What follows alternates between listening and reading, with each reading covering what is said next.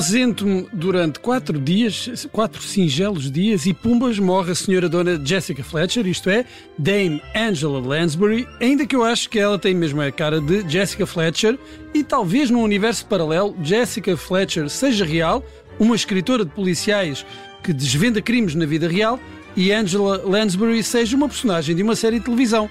Uh, imagino que também tenham ficado devastados com a notícia. É pá, fiquei com pena. Eu gosto muito de. Ah, Ficámos ah, deva- ah, devastados por não te ter cá. Ah, Isso sim, muito mas o, o que eu acho é que quando, quando eu via o crime de Sela, eu já achava a senhora idosa, quanto mais em Agora, 2022. agora, agora imagina.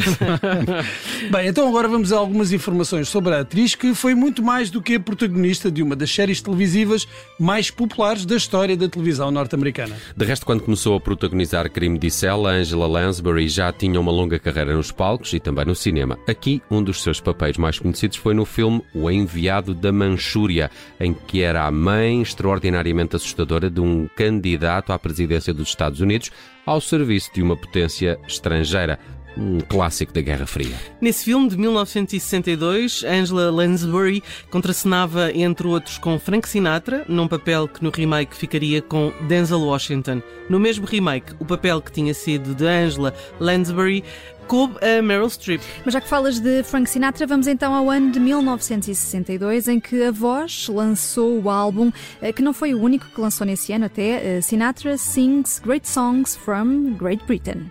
E entre essas grandes canções estava o clássico We'll Meet Again. We'll meet again. Don't know where, don't know when, E até vem a calhar porque eh, Angela Lansbury nasceu em Inglaterra. Na verdade, eh, foi ainda muito nova para os Estados Unidos, mas era inglesa, daí depois a rainha eh, ter, ter tornado Dame. Do, do reino. Angela Lansbury também tinha uma bela voz e que lhe foi muito útil nos diversos papéis em musicais da Broadway. E pode mesmo dizer-se que foi aí, no teatro musical, que atingiu o seu auge, tendo sido recompensada com cinco Tonys, os Oscars do teatro. Nos Oscars teve menos sorte. eh, teve menos sorte. Esteve nomeada três vezes para melhor atriz secundária, incluindo no filme O Enviado da Manchúria, mas nunca ganhou. Só em 2014 é que lhe foi atribuído um Oscar honorário. Mas nos Emmys é que ainda teve menos sorte, apesar de todos a conhecermos pela série Crime de Sela e de ser recordista de nomeações na categoria de melhor atriz numa série dramática, com 12 nomeações. Angela Lansbury nunca ganhou o prémio.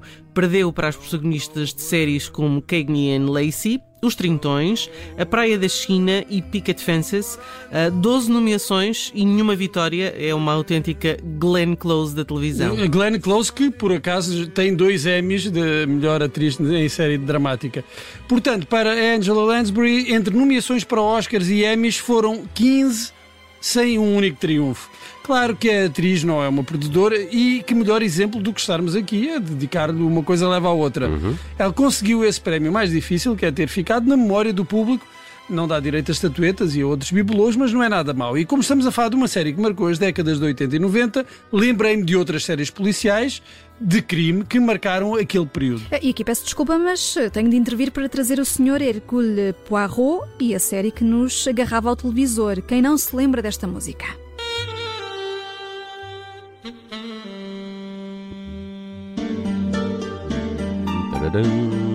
Era a tua preferida, não era, Judite? Diz, confessa. É o meu preferido. Ah. All, all times. Quer dizer, Sherlock Holmes, a primeira versão. Também é muito é? boa. A par, a Era par. Jeremy Eu gosto do olho Brett, vivo. é?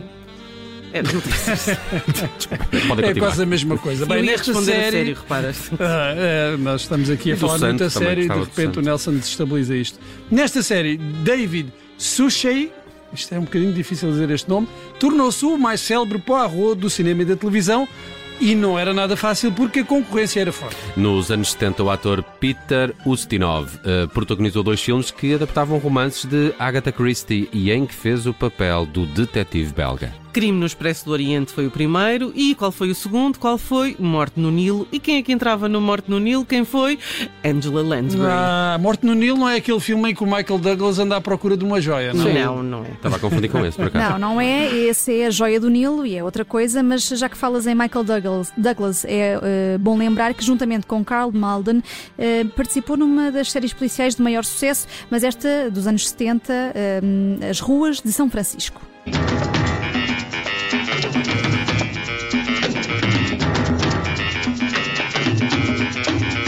Estava aqui a escolher esta música e estava a pensar no Nelson. O Nelson deve curtir este Este, som. este som. Claro que gosto. Bom, na altura, Carl Malden era um ator bem conhecido do cinema e Michael Douglas era, bom, era filho de Kirk Douglas, não é? E depois libertou-se desse peso e alcançou o reconhecimento pelo seu trabalho, quer como ator, quer como produtor. Carl Malden, cujo nome era Mladen Sekulovic, por Claro. causa do pai, que era sérvio, e tinha mudado de nome por questões artísticas. Claro. Era um bocadinho difícil dizer Mladen Claro. Sekulovic. Mas ele viveu sempre com essa sombra da traição ao nome da família e exigia que nos filmes em que participava e nas séries houvesse sempre um personagem chamado Sekulovic.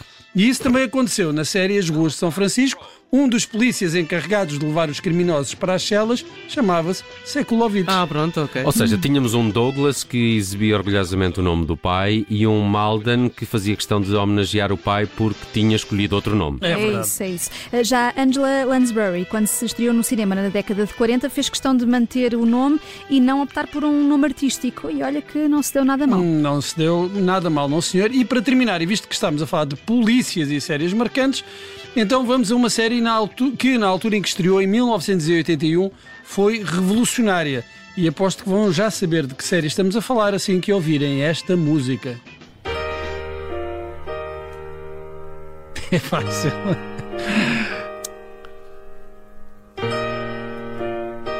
Muito fácil. A balada de Hill Street, ou Hill Street Blues, ou Os Azuis de Hill Street, trouxe muitas novidades para as séries televisivas, como arcos narrativos mais amplos, planos mais prolongados ou a câmara à mão. Enfim, a partir daí viu-se que havia muita coisa para fazer em televisão. A propósito disso, também se pode dizer que Crime de Célia, em que o mistério se resolvia a cada episódio, significou um retrocesso narrativo compensado pelo encanto e a perso- personalidade de Jessica Fletcher. Mas como queremos eh, falar bem das pessoas, falemos então. E agora sim, para terminar, eh, de Mike Post, porque o senhor que compôs a inesquecível música da balada de Hill Street fez muitas outras para televisão, como esta de O Viajante no Tempo.